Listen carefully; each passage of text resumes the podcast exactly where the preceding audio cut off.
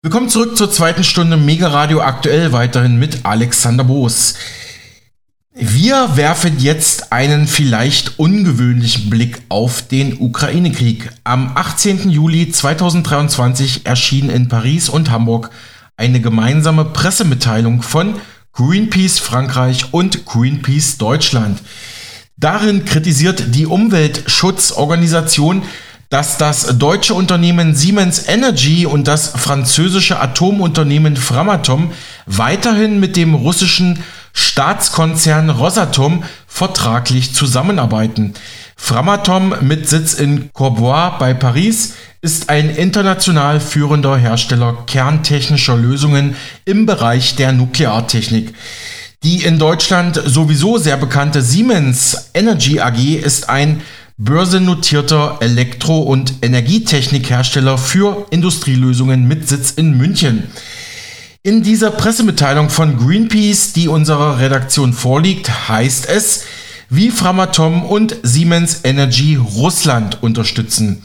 Anhaltende Atomdeals beider Unternehmen mit dem Staatskonzern Rosatom kommen russischen Interessen in der Ukraine beim völkerrechtswidrigen Krieg zugute. Rosatom sei demnach unmittelbar an der russischen Invasion in der Ukraine beteiligt, so zumindest der Vorwurf von Greenpeace. Mitarbeiter des russischen Staatsunternehmens Rosatom sind demnach in den besetzten Atomkraftwerken Tschernobyl und Saporischia eingesetzt und tätig. Damit setze Rosatom die ukrainische und europäische Bevölkerung aktiv dem Risiko einer Atomkatastrophe aus, kritisiert Greenpeace. Andere Experten und auch die internationale Atombehörde IAEA e wiederum verweisen darauf, dass diese russischen Mitarbeiter äh, überaus nötig sind, um für die Sicherheit der besetzten Atomkraftwerke zu sorgen. Ein neuer Bericht von Greenpeace wolle zeigen, wie wichtig die Zusammenarbeit mit der französischen Framatome und der deutschen Siemens Energy für Rosatom und für Russland sei. Westliche Technologie und westliches Know-how, insbesondere im Bereich der sogenannten IOC-Systeme, habe dazu beigetragen, dass das russische Unternehmen Rosatom zum weltgrößten Zulieferer für im Bau befindliche Atomkraftwerke geworden ist. Der russische Staat verfolge mit diesen Projekten auch geopolitische Interessen und werde dabei de facto von Framatome und Siemens unterstützt. Mega Radio aktuell hat daraufhin beide Seiten angefragt. Zunächst hören wir ein Interview mit Greenpeace Deutschland und danach die Antwort von Siemens Energy, deren Pressestelle wir ebenfalls angefragt haben. Im Interview mit mir begründet Tobias Münchmeier, er ist Atomexperte bei Greenpeace Deutschland, die Kritik seiner Organisation an der vertraglichen Zusammenarbeit von Siemens Energy und dem französischen Atomunternehmen Framatome mit dem russischen Staatskonzern Rosatom. Ebenso kritisiert er das derzeitige Verhalten der IAEA, e die als internationale Organisation für die Überwachung und Sicherheit beispielsweise des AKW Saporischia in der Südukraine zuständig ist. Greenpeace-Experte Münchmeier betont, Atomkraft lehnen wir generell ab als angeblich unsichere Technologie. Und wir stellen jetzt in diesem Interview erneut die Frage, wie auch schon in unserem letzten Gespräch zum besetzten AKW Saporischia, wie groß ist eigentlich die Gefahr eines nuklearen Unfalls für Europa? Herr Münchmeier, was war denn der ausschlaggebende Punkt, die Motivation, dass Greenpeace Frankreich und Greenpeace Deutschland Mitte Juli die Presseerklärung herausgegeben haben, über die wir gleich ausführlich sprechen werden? Der äh, auslösende Punkt war, dass wir in der Ukraine eine sich zuspitzende Situation erleben äh, am Atomkraftwerk Zaporizhia im Süden der Ukraine, was ja besetzt ist seit März 2022 äh, vom russischen Militär. Und äh, aus diesem Anlass haben wir zurückgeblickt, in welchem Kontext eigentlich diese Besetzung des Atomkraftwerks sich vollzogen hat und äh, welche Firmen dort eine Rolle spielen. Und die prominenteste Firma, die, der wichtigste Akteur neben dem Militär selbst ist der russische Nuklearkonzern Rosatom. Äh, und je äh, tiefer wir recherchiert haben, desto mehr haben wir eben gefunden, dass dieser Konzern nach wie vor sehr, sehr eng verbunden ist in Verträgen und in Geschäften mit der westeuropäischen Industrie äh, und unter anderem gerade auch mit dem deutschen Konzern Siemens und dem französischen Konzern Framatome. Und das verwundert doch, dass in den Zeiten, wo äh, sehr viel von Sanktionen die Rede ist und auch Sanktionen in bestimmten Gebieten vollzogen und beschlossen wurden, die Zusammenarbeit mit Rosatom einfach so weiterzulaufen scheint. Und aus diesem Grunde haben wir uns diesen Konzern mal genauer angeguckt und haben einen Report herausgegeben, äh, einen umfassenden Report von etwa 30 Seiten, äh, der also die Geschichte des Konzerns beleuchtet und auch seine Verflechtungen mit Siemens und mit Framatome. Mhm. In Ihrer Pressemitteilung heißt es, äh, Framatom und Siemens Energy unterstützen die wirtschaftlichen und geopolitischen Interessen Russlands, indem sie weiterhin Hochtechnologie und Know-how an den von Ihnen gerade benannten russischen Staatskonzern Rosatom liefern. Die Unternehmen ignorieren damit laut Greenpeace, und das kritisiert ja auch Greenpeace, die aktive Beteiligung von Rosatom an der russischen Invasion in der Ukraine Während Russland unendliches Leid über die ukrainische Bevölkerung bringt, machen Framatom und Siemens Energy weiterhin Geschäfte mit einem russischen Staatsunternehmen. Dies sei unerträglich, sagte ihre Vertreterin von Greenpeace in Kiew, Katharina Bistritska. Greenpeace fordert, dass Rosatom unverzüglich auf die EU-Liste der sanktionierten russischen Unternehmen kommt. Ja, Herr Münchmeier, wieso sind diese Unternehmen noch nicht auf der Sanktionsliste ähm, warum äh, Rosatom nicht auf der Sanktionsliste ist, das ist äh, sozusagen die Schlüsselfrage und die Antwort äh, ist, ist, ist eigentlich nicht verständlich oder nicht akzeptabel, dass das nicht geschehen ist. Wenn man dann genauer nachsieht, dann sieht man, es hat einige EU-Länder gegeben, die sich sehr vehement eingesetzt haben äh, dafür. Und zwar sind das die Länder Lettland, Litauen, Estland, Polen und Irland. Deutschland ist überraschenderweise nicht auf dieser Liste. Und wir wissen aber auch, dass es leider, leider äh, Länder gibt, die vehement gegen eine solche Listung als ähm, auf der Sanktionsliste äh, von Rosatom ist. Äh, und das sind äh, die Länder Frankreich, Bulgarien und Ungarn. Ähm, das sind also in der Gegenwart die drei Ultra-Atomländer, die also äh, rege Geschäftskontakte äh, pflegen mit Rosatom und mit Russland trotz des Krieges. Ähm, und ähm, der Beleg dafür, dass Rosatom nicht nur irgendwie eine Firma ist, der besteht darin, dass wir wissen müssen, am 24. Februar 2022 begann die Okkupation, äh, der begann der, der Krieg mit der Invasion Russlands in der Ukraine. Und schon am zweiten Tag, am 26. Februar, waren Leute von Rosatom in Tschernobyl am Atomkraftwerk und eine Woche später schon in Saporizhia am Atomkraftwerk. Mit anderen Worten ist es vollkommen klar, dass wenn da Dutzende von Experten von Rosatom so schnell äh, sozusagen an der Front waren, dass diese Menschen eingeweiht waren. Sie sind Teil der Kriegsmaschine Russlands. Sie sind nicht nur irgendwie eine zivile Firma, sondern sie sind Teil der Militärmaschinerie Russlands äh, und das wird ja auch verständlich, indem man ähm, sich den Konzern genauer anguckt. Die sind ja nicht nur für den sogenannten zivilen Part, für Atomkraftwerke zuständig, sondern auch für den militärischen Part, also für den Teil der atomaren Bewaffnung in Russland.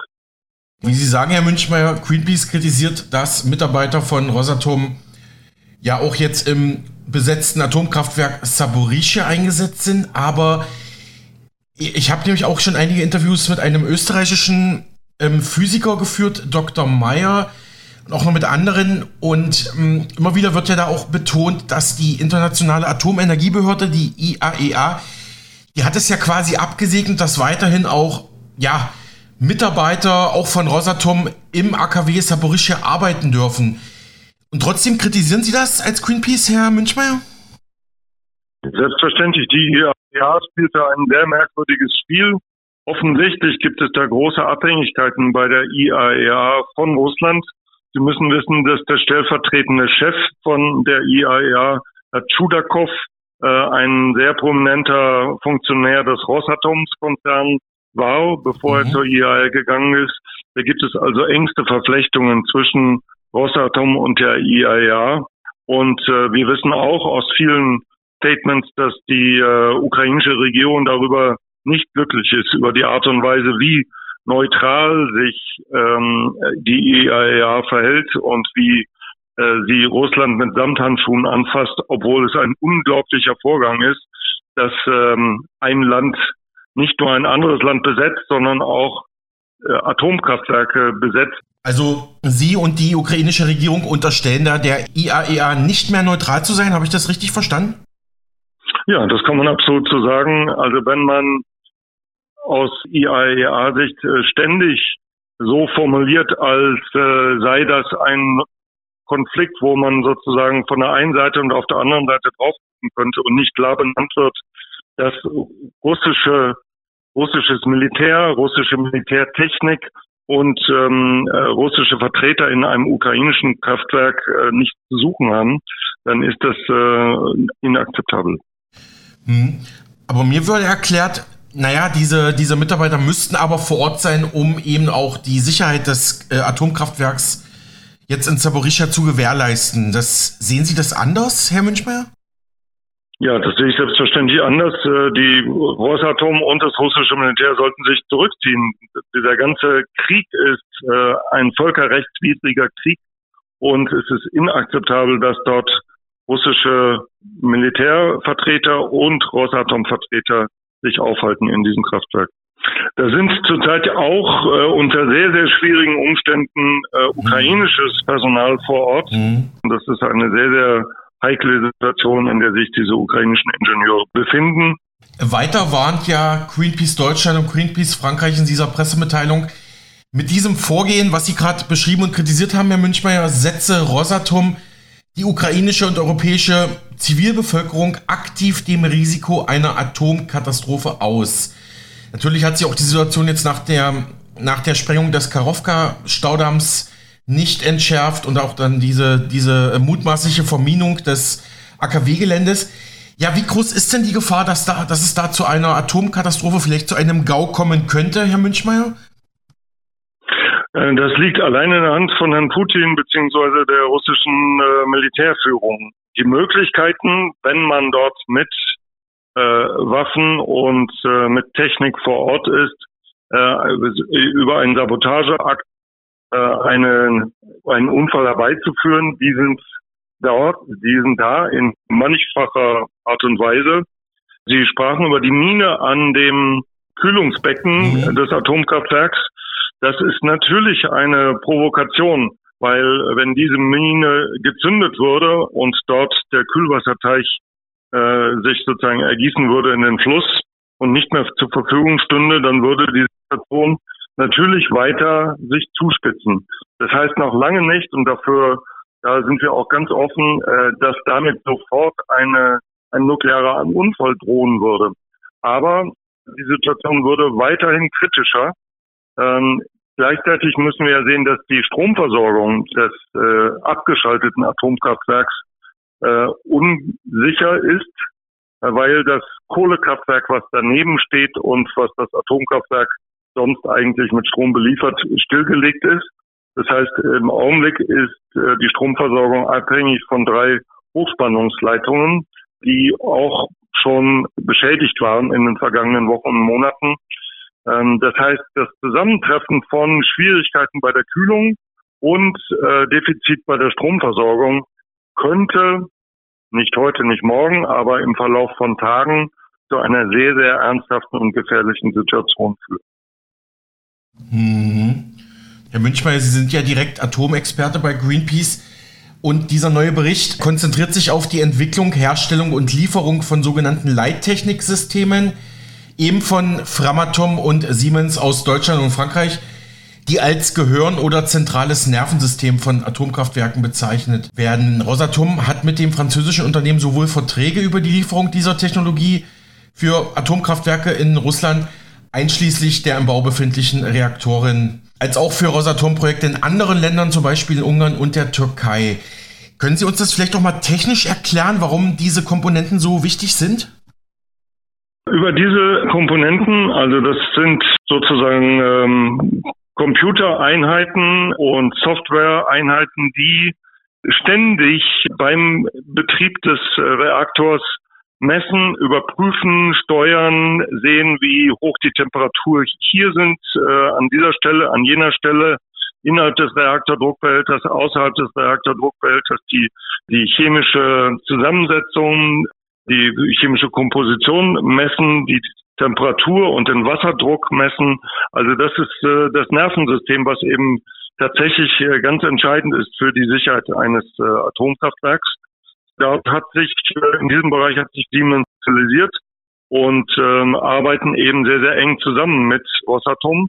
Und das ist unter den gegebenen Bedingungen, die wir heute antreffen, aus unserer Sicht nicht akzeptabel und auch die Tatsache, dass Siemens also Verträge die geschlossen wurden in Bezug auf den Neubau eines Atomkraftwerks in Ungarn weiter erfüllen will, ist für uns nicht nachvollziehbar.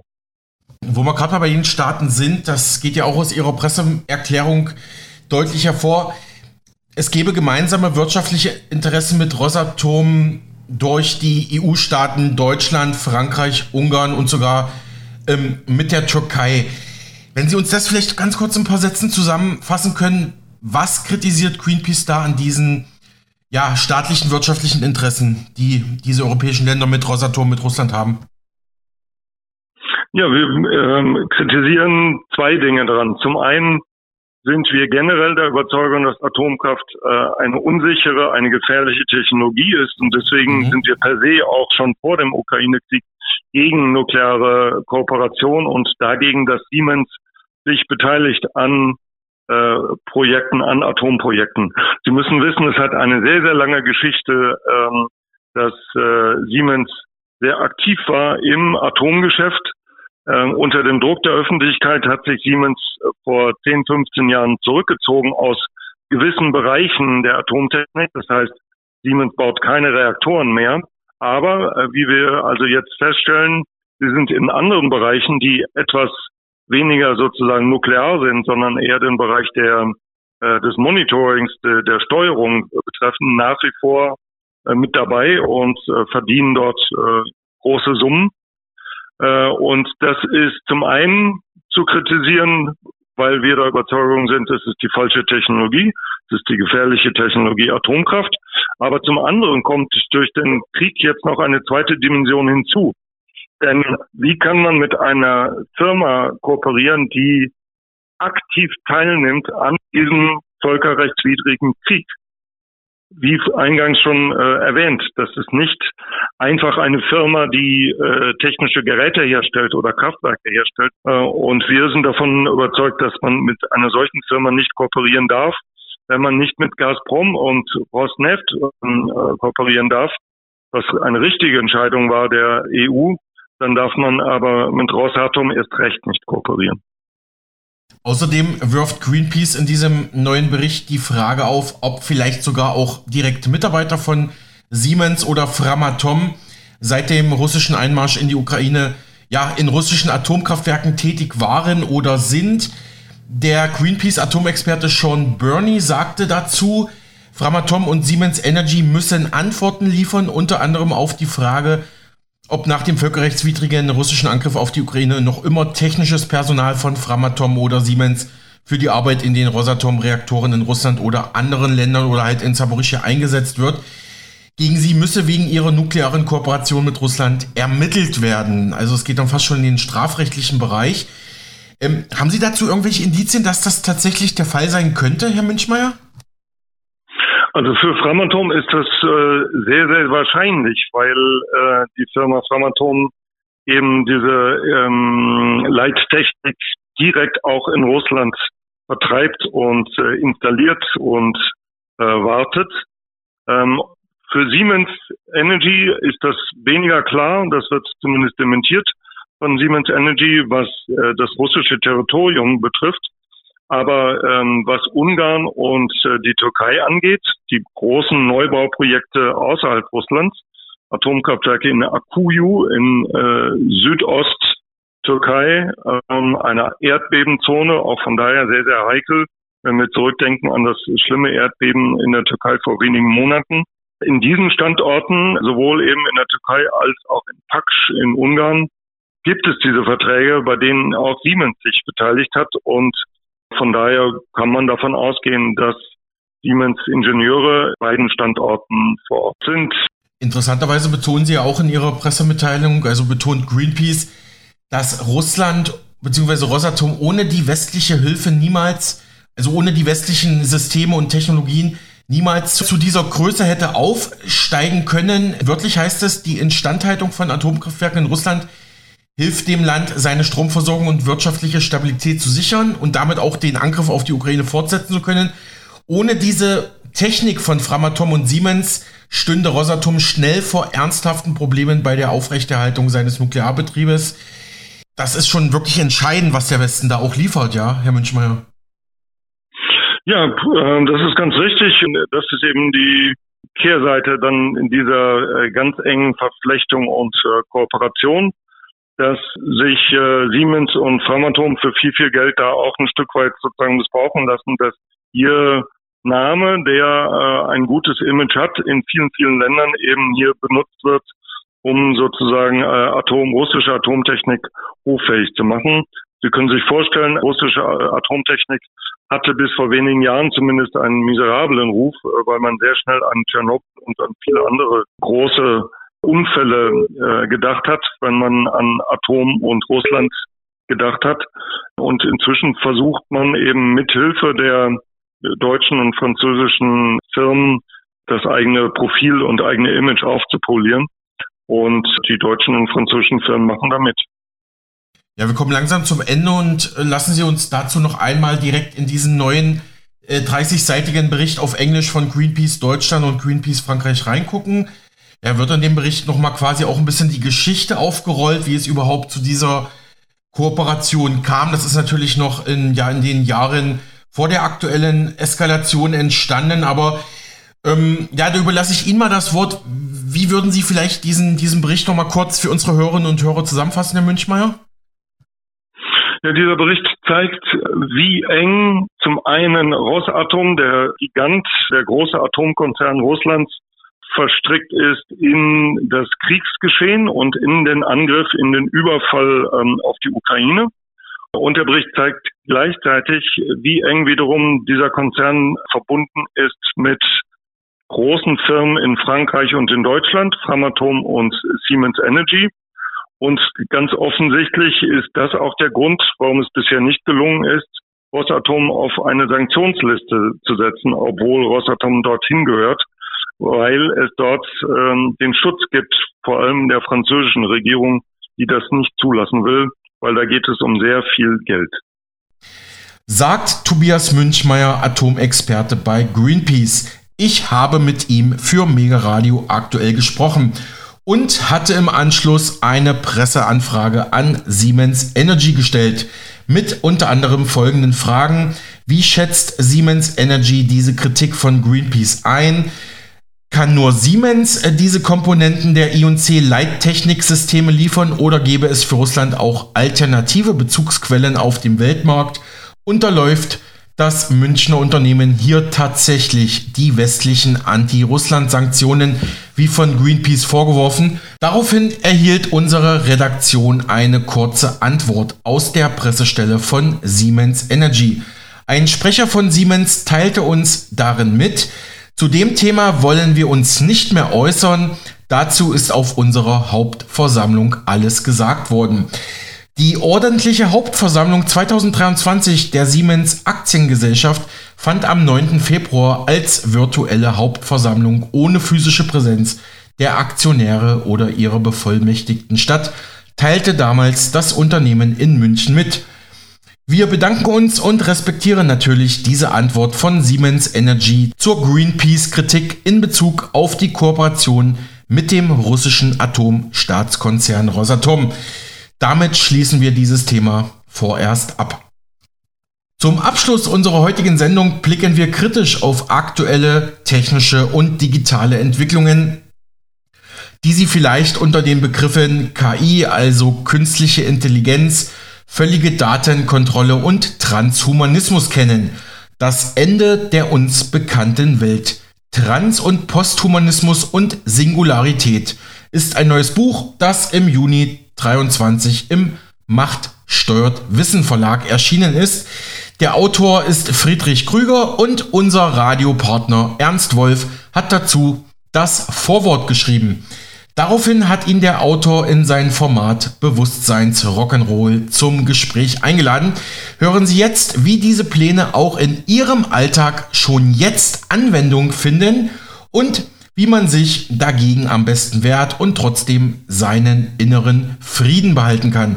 Und Sie erfahren jetzt auch, wo eigentlich der Kampfbegriff Aluhut herkommt. Aluhut steht ja für Verschwörungstheoretiker symbolisch.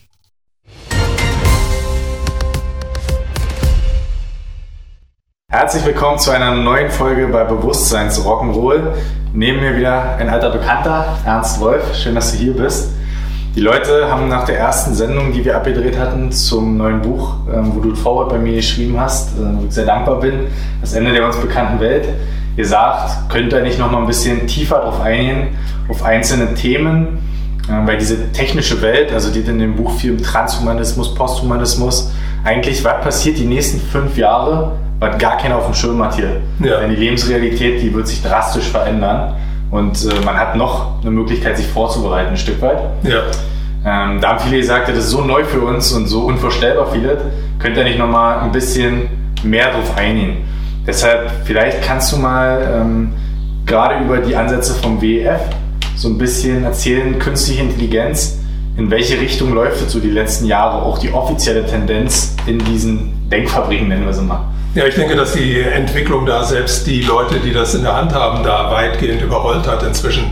Also man muss wissen, das WEF ist ja von dem deutschen Professor Klaus Schwab gegründet worden und der leitet es ja heute noch und der ist immer ein absoluter Technologiefreak gewesen. Also der war immer weit auf der Höhe der Wissenschaft, was die ganzen technologischen Entwicklungen angeht. Und der hat immer gesagt, also seine äh, Einstellung und sein Glaubensbekenntnis ist, wir stehen an der Schwelle einer Verbesserung der Menschheit.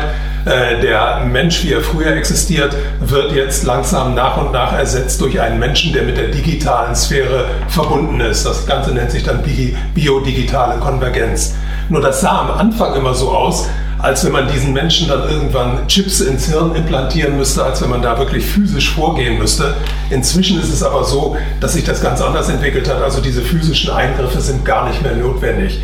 Also wir haben im, im Bereich äh, der, der, des Internets ja mehrere Stufen durchlaufen.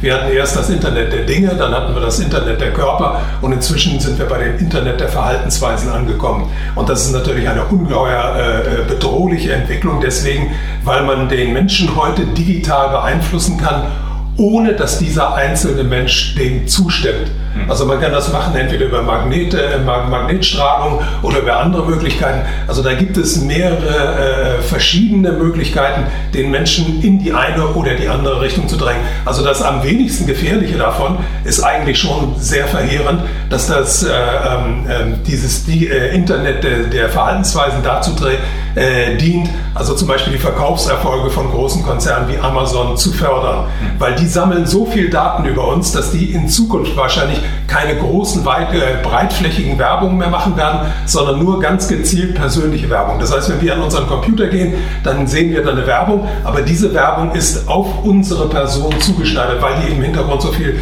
über uns wissen. Also Google oder Amazon zum Beispiel weiß, äh, ungefähr zwei Wochen bevor eine Frau vom Arzt erfährt, dass sie schwanger ist, dass diese Frau schwanger ist und kann diese zwei Wochen natürlich ausnutzen aufgrund seiner ganzen Erfahrungswerte und aufgrund der ganzen Daten, die er über die Frauen insgesamt gesammelt hat, wie man diese Frau jetzt da äh, manipulieren kann, dass die möglichst viel bei Amazon einkauft. Mhm. Das ist für mich, war früher erschreckend, ist für mich heute die harmloseste Variante, wie man das Ganze anwenden kann. Da gibt es viel schrecklichere Möglichkeiten, das anzuwenden.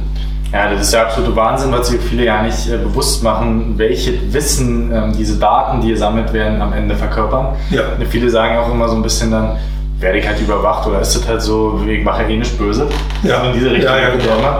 Ähm, und das, trifft den Kern halt nicht, ja. weil ähm, für denjenigen, der jetzt zuschaut, wenn du nur mal überlegst, deine Google-Suchen der letzten zehn Jahre, also alles, was du jemals gegoogelt hast, das wird ja ausgewertet von einer KI, die dann daraus ein Persönlichkeitsprofil ja. baut. Unter anderem mit den Standortdaten noch zusammen ja. und vielen anderen ähm, Messdaten. Da musst du mir überlegen, was diese KI, was dieses System alles über dich weiß. Ähm, das sind Dinge, die weißt du über dich selber nicht mehr. Ja. Ähnlich wie du jetzt sagst, äh, mit den zwei Wochen vor der Schwangerschaft schon.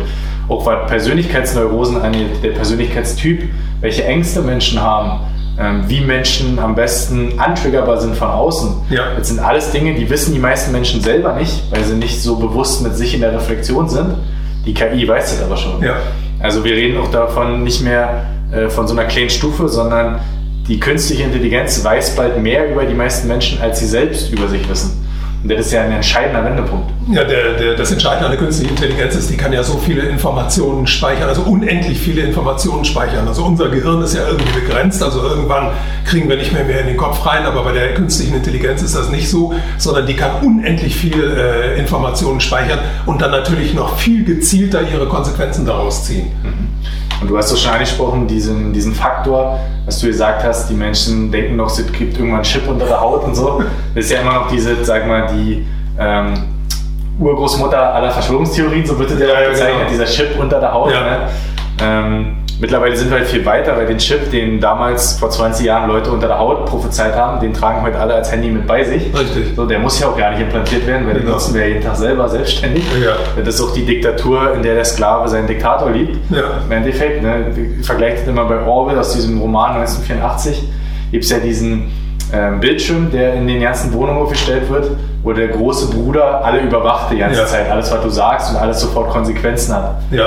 Ne? Und wenn man das den Leuten jetzt sozusagen in die Wohnung stellen würde, da würden natürlich alle sagen, hau mal ab, wir, sowas wollen wir nicht haben. Ja. Aber genau das Gleiche tragen wir jeden Tag als Handy mit uns. Genau. Ne? Also wir haben das schon längst akzeptiert und in der Stelle sind wir auch schon transhuman geworden.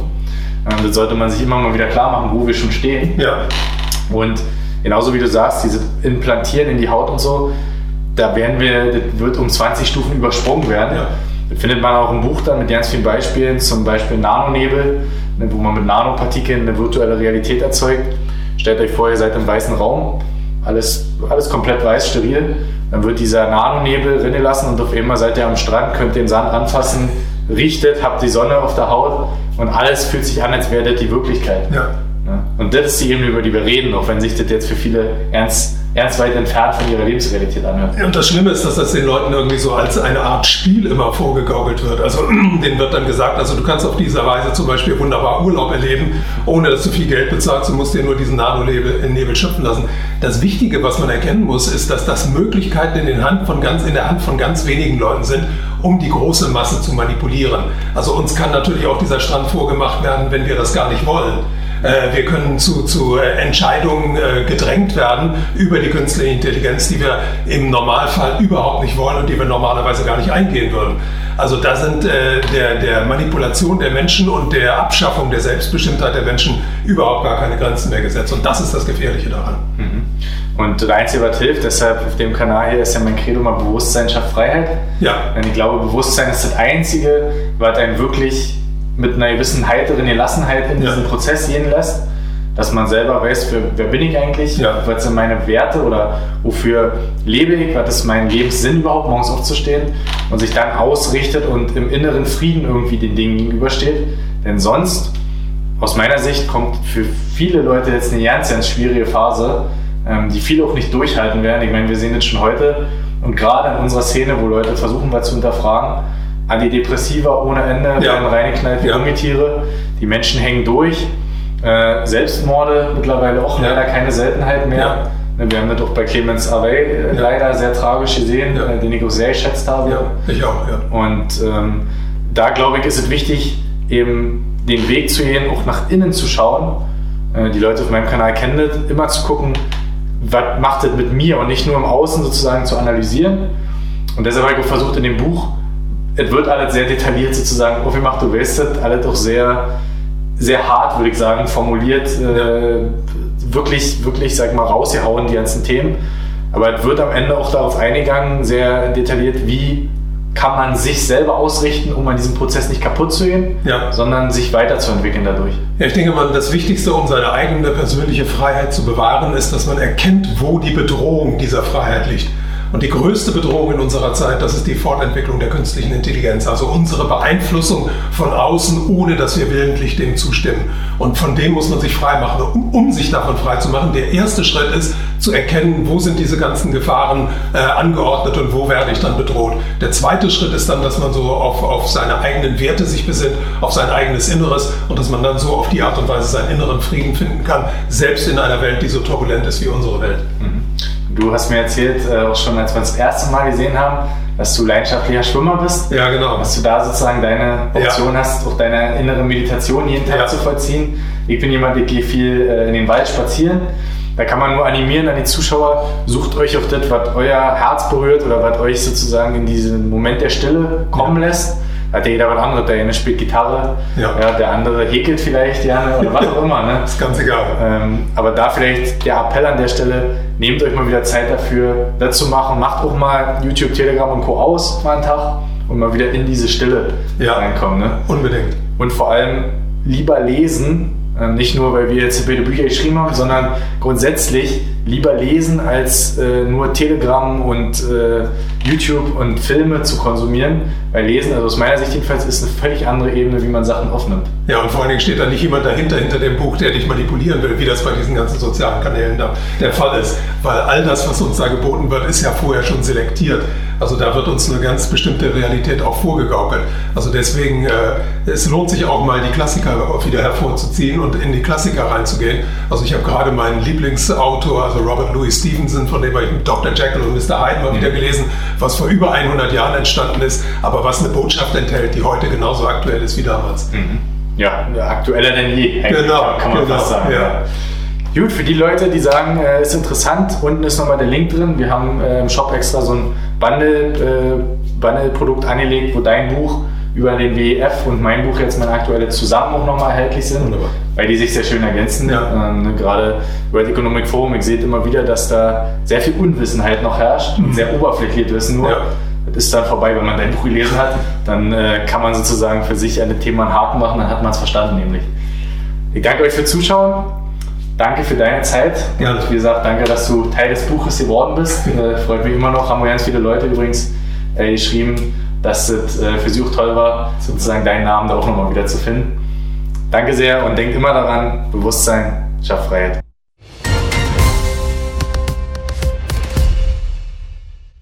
Hallo ihr Lieben und herzlich willkommen zu einer neuen Folge bei Bewusstseins Rock'n'Roll. Heute wieder der liebe Ernst Wolf bei mir. Danke, dass du dir Zeit nimmst.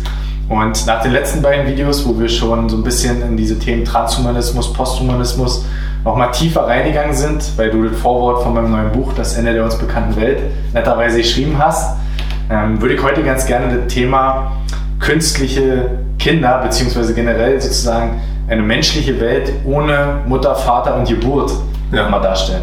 Klingt jetzt wahrscheinlich für viele, die äh, gerade vielleicht eher aus dem Finanzsektor kommen und sich damit beschäftigen, erstmal wie völlig Jetzt fangen sie an, über Science Fiction zu reden hier äh, und irgendwelche Märchengeschichten.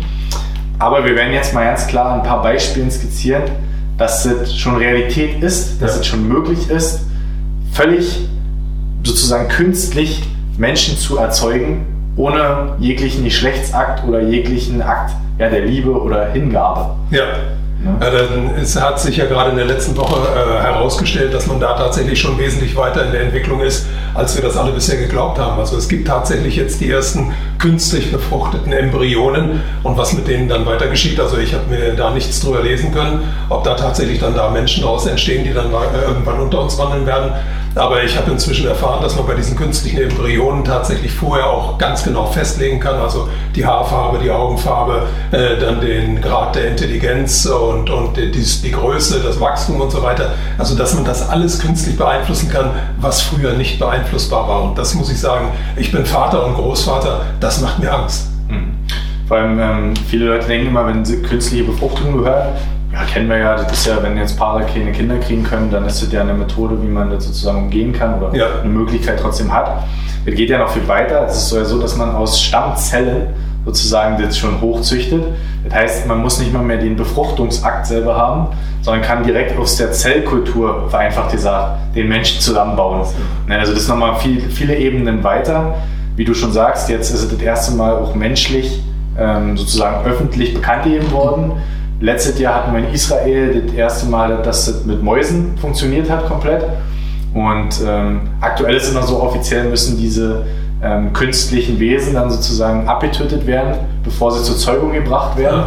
Ähm, aus moralischen Gründen, weil der ja. rechtliche Rahmen fehlt. Wir blenden euch auch nochmal einen Artikel ein aus China, wo auch schon vor einem Jahr circa gesagt wurde von einem Unternehmen dort, wir haben alles da, um künstliche Kinder zu machen. Wir haben alles da. Wir haben so eine KI, die die überwacht. Die heißt übrigens Kindermädchen. Ähm, ja, also ist alles fertig. Das Einzige, was uns gerade fehlt, ist der rechtliche Rahmen. Ne?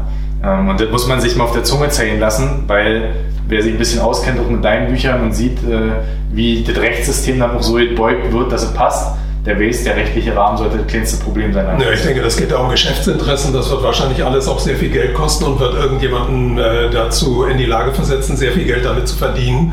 Und sobald das die, äh, die, der, der Fakt ist, da werden dann ganz große Investoren da äh, sofort in diesen Bereich hineingehen und dafür sorgen, dass die Politiker und die äh, Leute in der Justiz die richtigen Entscheidungen treffen, dass das Ganze freigegeben wird.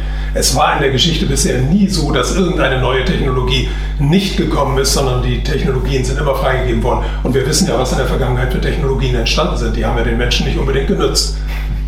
Jedenfalls sehr selten. Ähm, ich würde auch sagen, bei diesem Thema, gerade wenn du jetzt sagst, man kann die Augenfarbe bestimmen, die Intelligenz. Also man kann das Kind quasi designen. Das ist auch immer dieser Begriff, der verwendet ja. wird, Designer-Babys. Ja. Das ist schon pervers an sich. Schrecklich.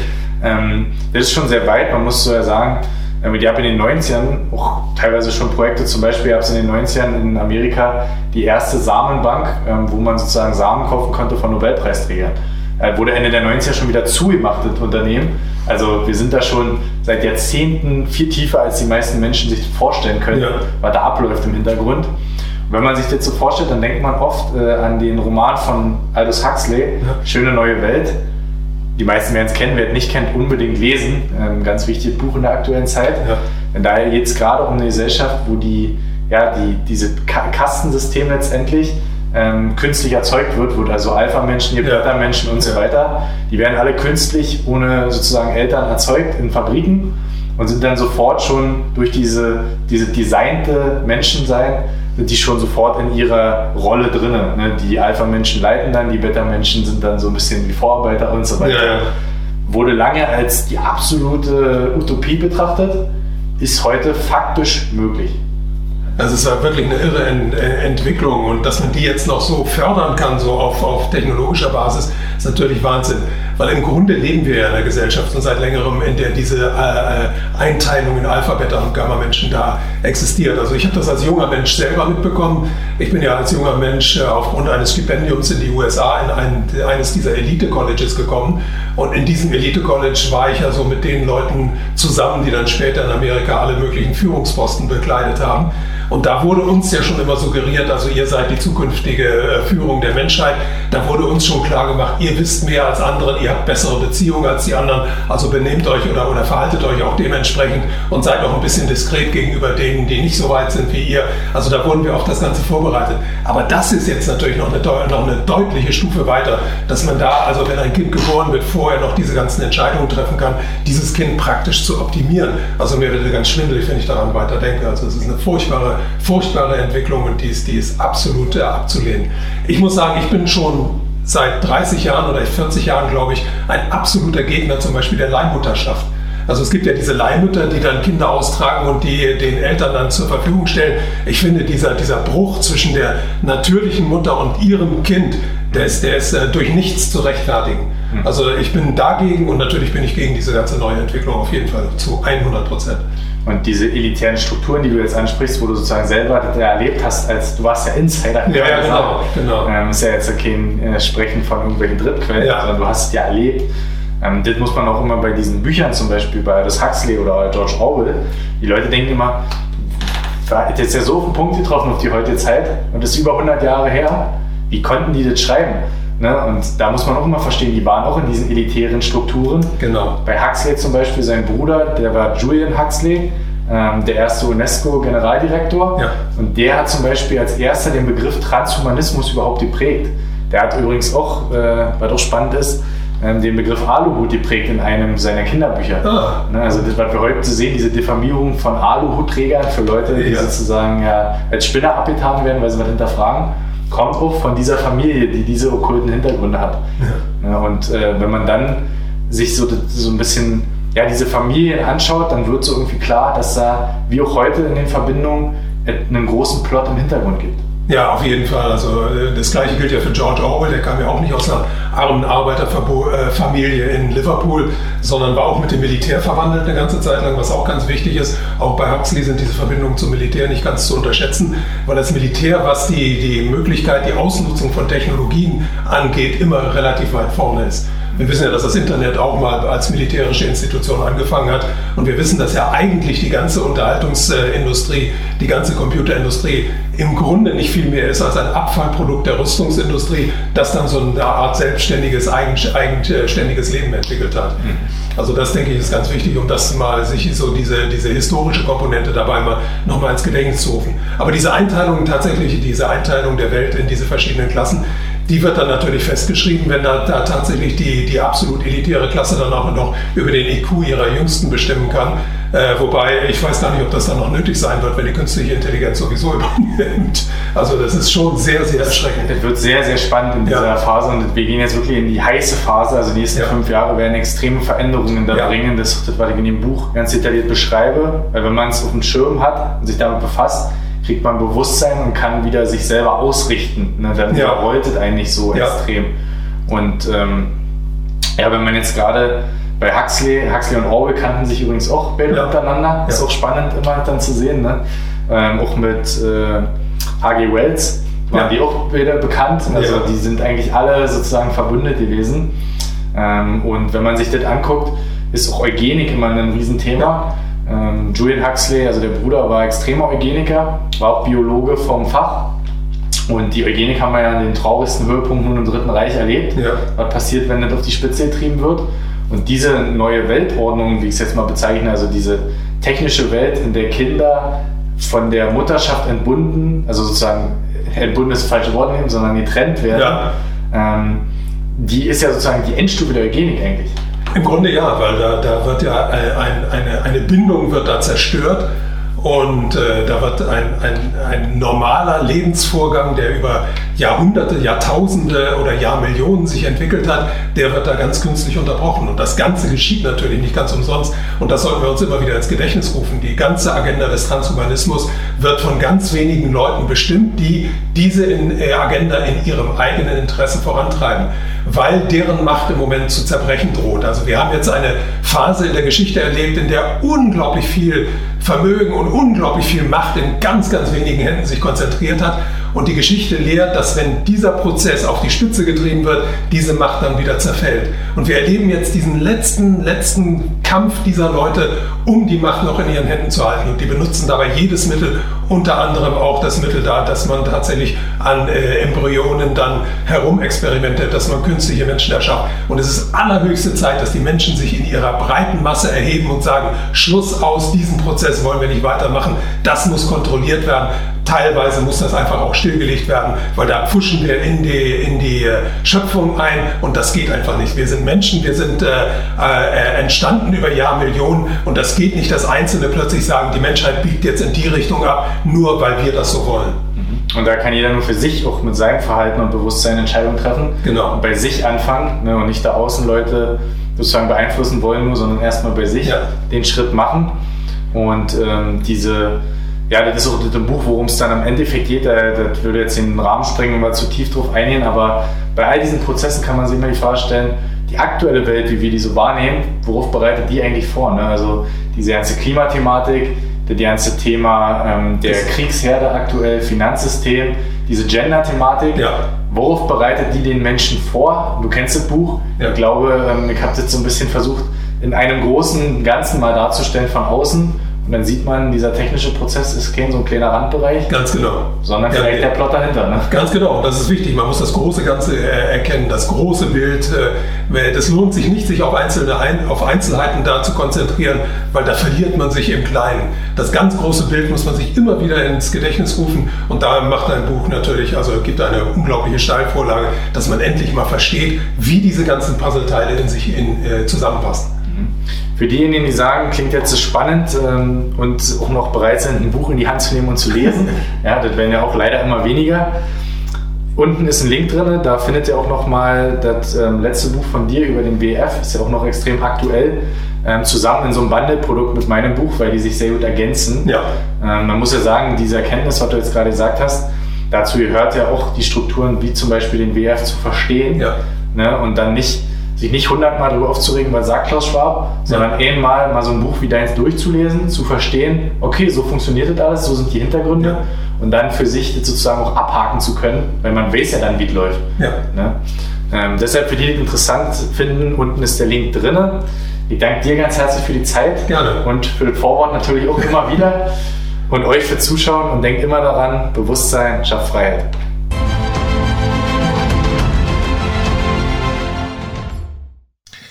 Soweit der Ökonom und Publizist Ernst Wolf mit seiner Kritik am Transhumanismus und an digitalen Plänen zur völligen Überwa Überwachung der Kunden und Menschen.